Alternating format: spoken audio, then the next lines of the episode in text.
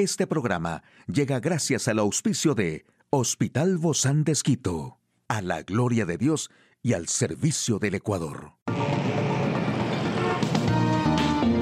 Ciudad Médica, un espacio para tu salud. Hola, ¿qué tal? Qué gusto poder acompañarte. Yo soy Ofelia Díaz de Simbaña en este mundo tan apasionante. Y hoy compartiré contigo algunas formas de utilizar el bicarbonato de sodio como remedio natural. Tanto si lo utilizamos de forma externa como si lo consumimos, el bicarbonato de sodio es un remedio muy eficaz para aliviar múltiples afecciones. Eso sí, tampoco debemos excedernos en su uso. ¿Pero cómo utilizarlo? Bueno, podemos utilizarlo para la congestión nasal. Se cree que se puede utilizar bicarbonato de sodio como aliado para limpiar y desinflamar los conductos nasales en caso de congestión o infecciones. Sin embargo, no existen evidencias científicas de que su uso no sea nocivo. Si te da el visto bueno, puedes llevar a cabo este remedio. Necesitarás un cuarto de cucharita de bicarbonato de sodio, una cucharada de agua. Mezcla el bicarbonato de sodio con el agua y utiliza un gotero para aplicar un par de gotas de líquido en cada fosa nasal. Repite su uso dos veces al día.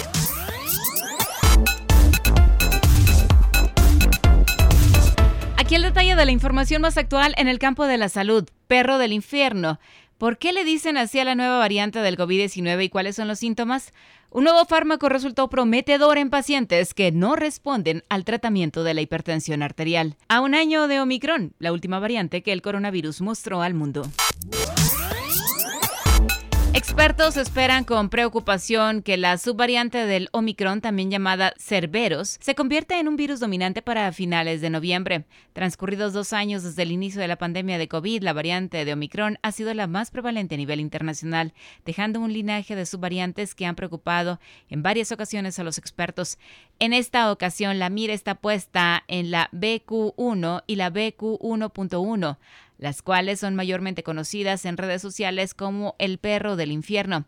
La BQ11 se caracteriza principalmente por su capacidad de rápido contagio, además de que tiene un alto nivel de inmunidad ante los anticuerpos de algunas vacunas contra el COVID-19, según lo publicado en el Washington Post. Por el momento, el núcleo de los contagios de esta nueva variante de COVID-19 es el continente europeo, donde se prevé que para principios de diciembre esta cepa represente más del 50% de los contagios, de acuerdo con lo informado por el Centro Europeo para la Prevención y el Control de Enfermedades.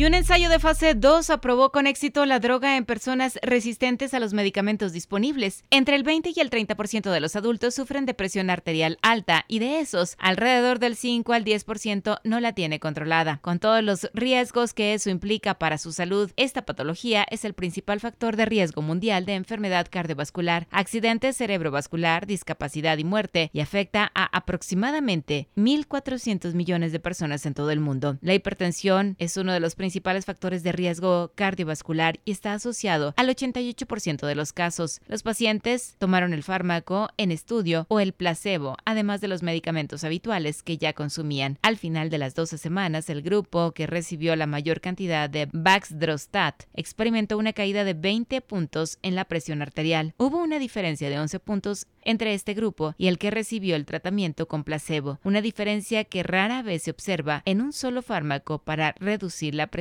arterial.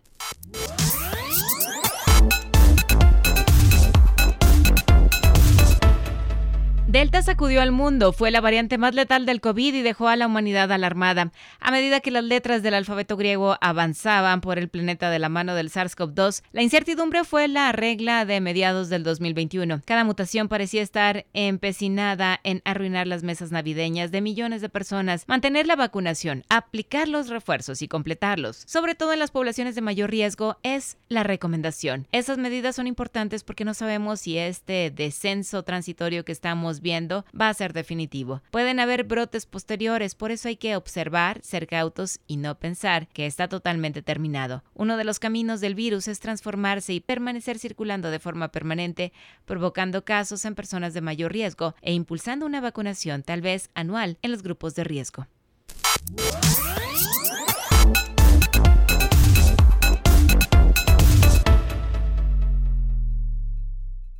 Hoy en Médico Directo hablaremos de los trastornos de déficit de atención e hiperactividad, el famoso TDAH. ¿Quiere saber usted más de este tema?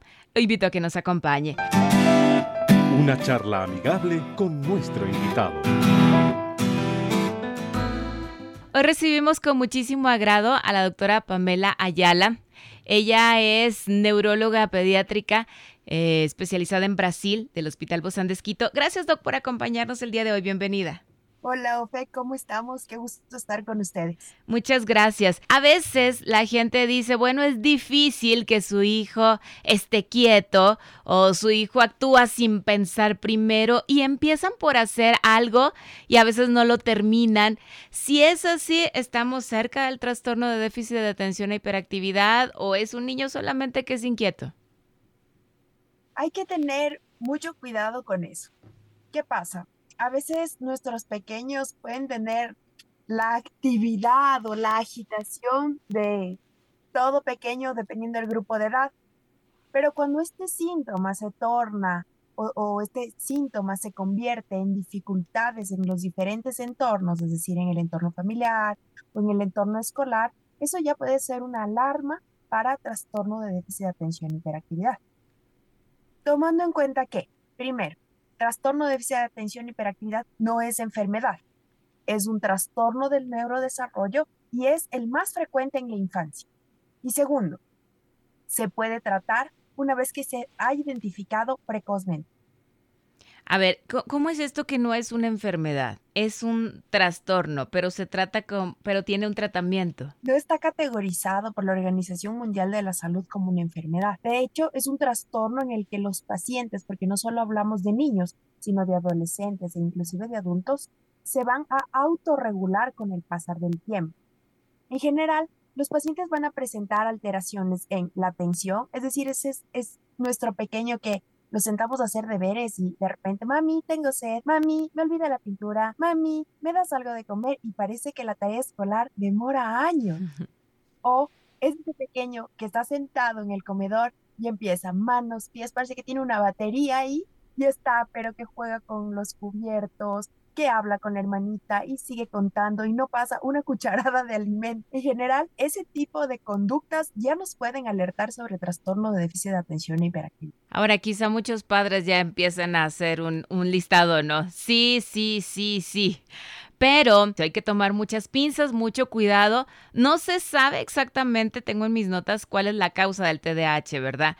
Pero existe una tendencia familiar, está relacionado con esto, ¿hay algún factor genético? No existe una etiología clara, es decir, una razón por la cual los pequeños eh, presentan este trastorno. Se habla de una causa multifactorial, es decir, de cuestiones ambientales, de cuestiones propias del individuo y también de un componente de heredabilidad. Está descrito que familiares de primer grado, principalmente padres que ya tuvieron este trastorno, pueden tener una predisposición para que los pequeños tengan, pero no indica necesariamente que si un papito tuvo, su pequeño lo va a tener. Es una cuestión multifactorial. Y el tratamiento eh, quizá es lo que muchas veces a los padres decimos, no, no, pastillas toda la vida, mi hijo, no. ¿El tratamiento es así? ¿Cómo es? ¿Cómo se trata? Este trastorno por déficit de atención e hiperactividad? Esa es una pregunta súper importante, Ofe, porque existe el mito de que ah, la medicación causa dependencia. La medicación es una droga. Y la primera cosa que nosotros debemos saber es que trastorno de déficit de atención e hiperactividad fue descrito por primera vez en 1977. Pues no es una enfermedad que apareció ahora, o no es una enfermedad, se dice también con mucha frecuencia que, que ha sido inventada, que, que por, qué, por qué aparece. Que está de moda, ¿no? También. Exacto, que está de moda y porque antes no la teníamos. Es porque infelizmente no cumplía criterios. Anteriormente no teníamos estas herramientas. Primera premisa, la medicación no causa dependencia. Segunda cosa, no solo se utiliza medicación, y esto es muy importante, ¿ok?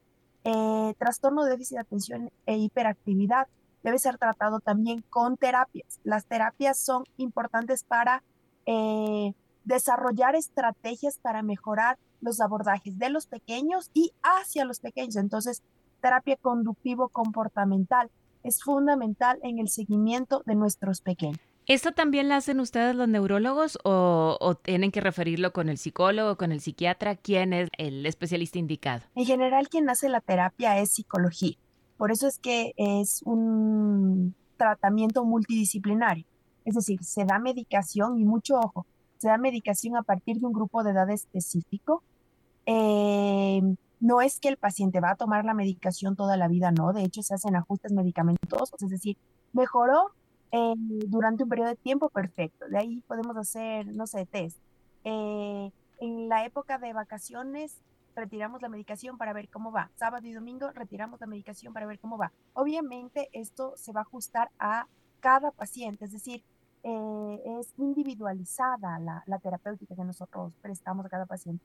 Y la terapia la hace la psicóloga. ¿Y esta se, se, ingiere a través de pastillas, a través de inyecciones? ¿Cómo es esto? Es una tableta. Ahora tenemos algunas presentaciones. En general manejamos una que es liberación prolongada, es decir, se administra una única dosis después del desayuno y eh, pues el efecto de la medicación dura todo el día. ¿Esta es la única manera de tratar este, este trastorno o hay algún remedio casero, algún remedio natural? No hay un remedio casero. No existe evidencia de alguna cosa natural o homeopática que se pueda administrar para mejorar trastorno de atención e hiperactividad.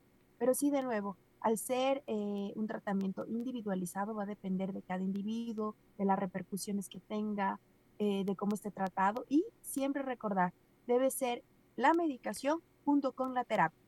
¿Qué sucede entonces en el caso de los niños que no tienen este acceso o que los padres no se dan cuenta o que de alguna manera decimos, no, no, es que esto se le va a pasar, esta es mi idea, no, no tiene nada? Retrasar el diagnóstico causa eh, impacto en todos los pacientes con trastorno de déficit de atención y hiperactividad, es decir, es aquel pequeño que va a la escuela y que no consigue aprender y empieza a tener sentimiento de frustración porque mi amiguito aprende y yo no.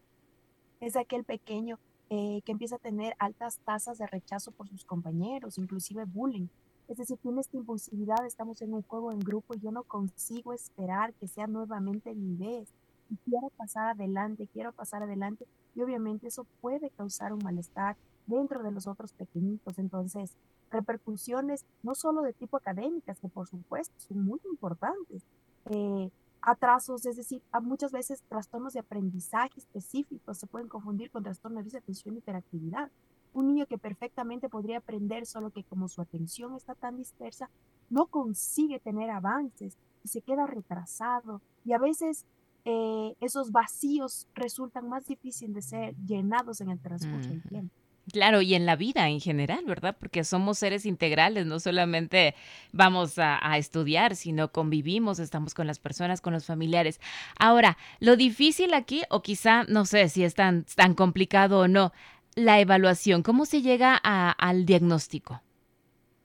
Es importante eh, una evaluación específica con neurólogo infantil, que es quien hace eh, este tipo de diagnóstico, es decir, eh, hay que buscar asistencia específica eh, se, utilizan algunos test de, de, triaje que pueden ser empleados eh, tanto por psicólogas cuanto por neurólogos infantiles. Una vez que el paciente cumple los criterios específicos, se determina, primero, si tiene trastorno de atención y hiperactividad, y segundo, qué tipo tiene, es decir, es un trastorno de atención y hiperactividad de tipo desatento, es uno predominantemente hiperactivo o es uno combinado. Ok, de todo se puede tratar, ¿verdad? Todo se puede Para tratar. todo se puede tratar. Y, y en realidad, después de que eh, los papás o los propios pacientes, porque les repito, hay mucha incidencia de TDAH en adultos y en adolescentes, eh, perciben cómo su pequeño, cómo el propio paciente mejoró.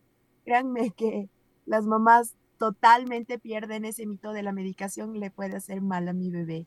Muchísimas gracias, doctora Pamela Ayala, neuróloga pediátrica del Hospital Bozán de Esquito. A usted, amigo y amiga. A seguirnos cuidando, por favor. Hasta la próxima. Un espacio para tu salud.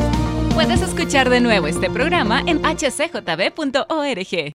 Este programa llegó a usted gracias al gentil auspicio de Hospital Bozán de Esquito. A la gloria de Dios y al servicio del Ecuador.